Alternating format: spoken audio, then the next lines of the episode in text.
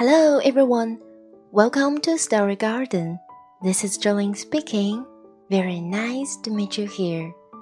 Hello，各位亲爱的小伙伴们，大家好，欢迎再次来到故事花园。我是 Jolene。每个周六，故事花园与你温情相伴。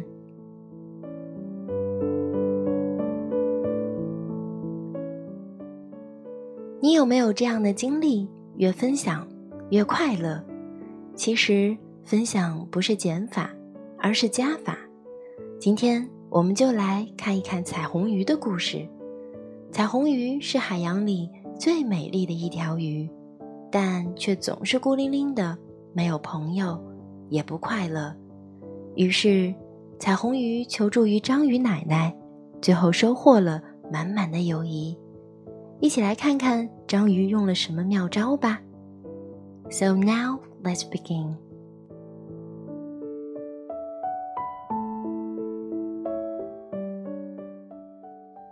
The rainbow fish. A long way out in the deep blue sea there lived a fish, not just an ordinary fish, but the most beautiful fish in the entire ocean.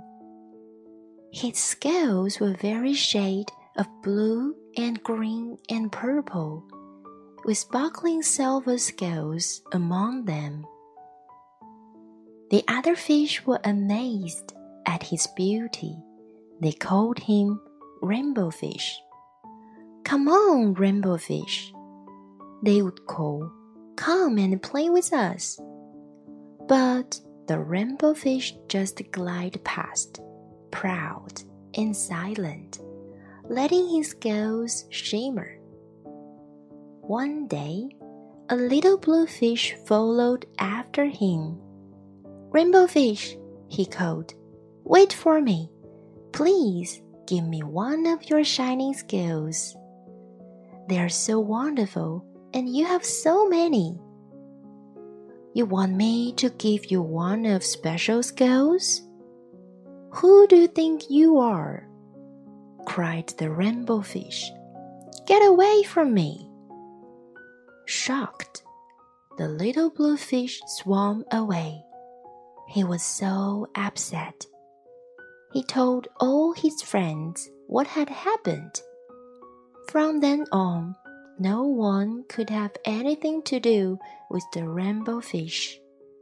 They turned away when he swam by.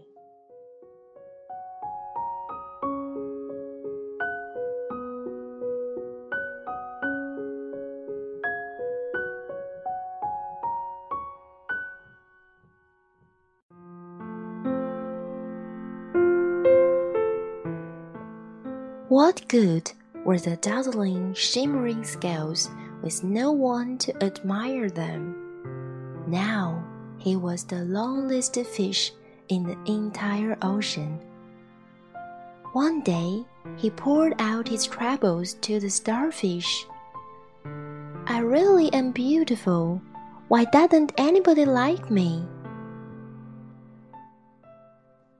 I can't answer that for you, said the starfish. But if you go beyond the coral reef to a deep cave, you will find a wise octopus. Maybe she can help you. The rainbow fish found the cave. It was very dark inside, and he couldn't see anything. Then, suddenly, two eyes caught him in their glare, and the octopus emerged from the darkness. I have been waiting for you, said the octopus with a deep voice. The waves have told me your story. This is my advice. Give a glittery scale to each of the other fish. You will no longer be the most beautiful fish in the sea but you will discover how to be happy. I can't, the rainbow fish started to say. But the octopus had already disappeared into a dark cloud of ink. give away my scales? My beautiful shining scales? Never! How could I ever be happy without them? Suddenly, he felt the light touch of a fin. The little blue fish was back. Rainbow fish, please don't be angry. I just want one little scale. The rainbow fish wavered. Only one very, very small shimmery scale. He thought, well, maybe I wouldn't miss just one.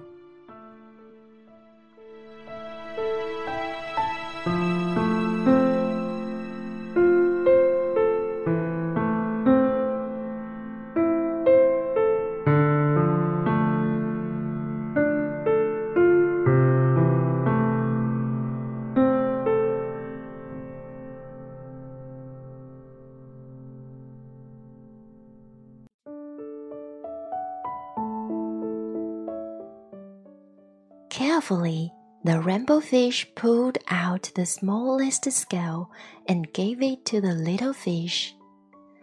Thank you, thank you very much. The little blue fish bubbled playfully as he tucked the shining scale in among his blue ones.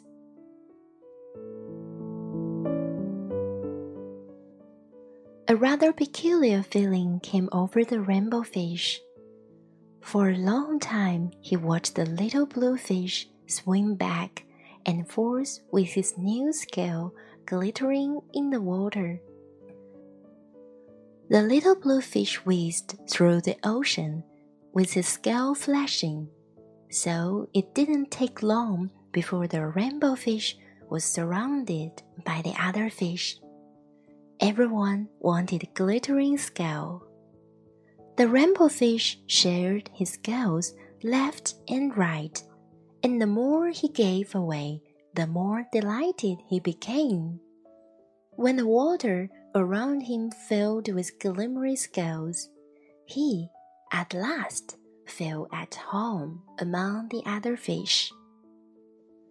Finally, the rainbow fish had only one shining scale left.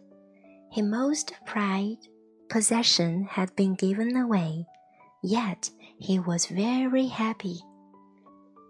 Come on, Rainbowfish, they called. Come and play with us.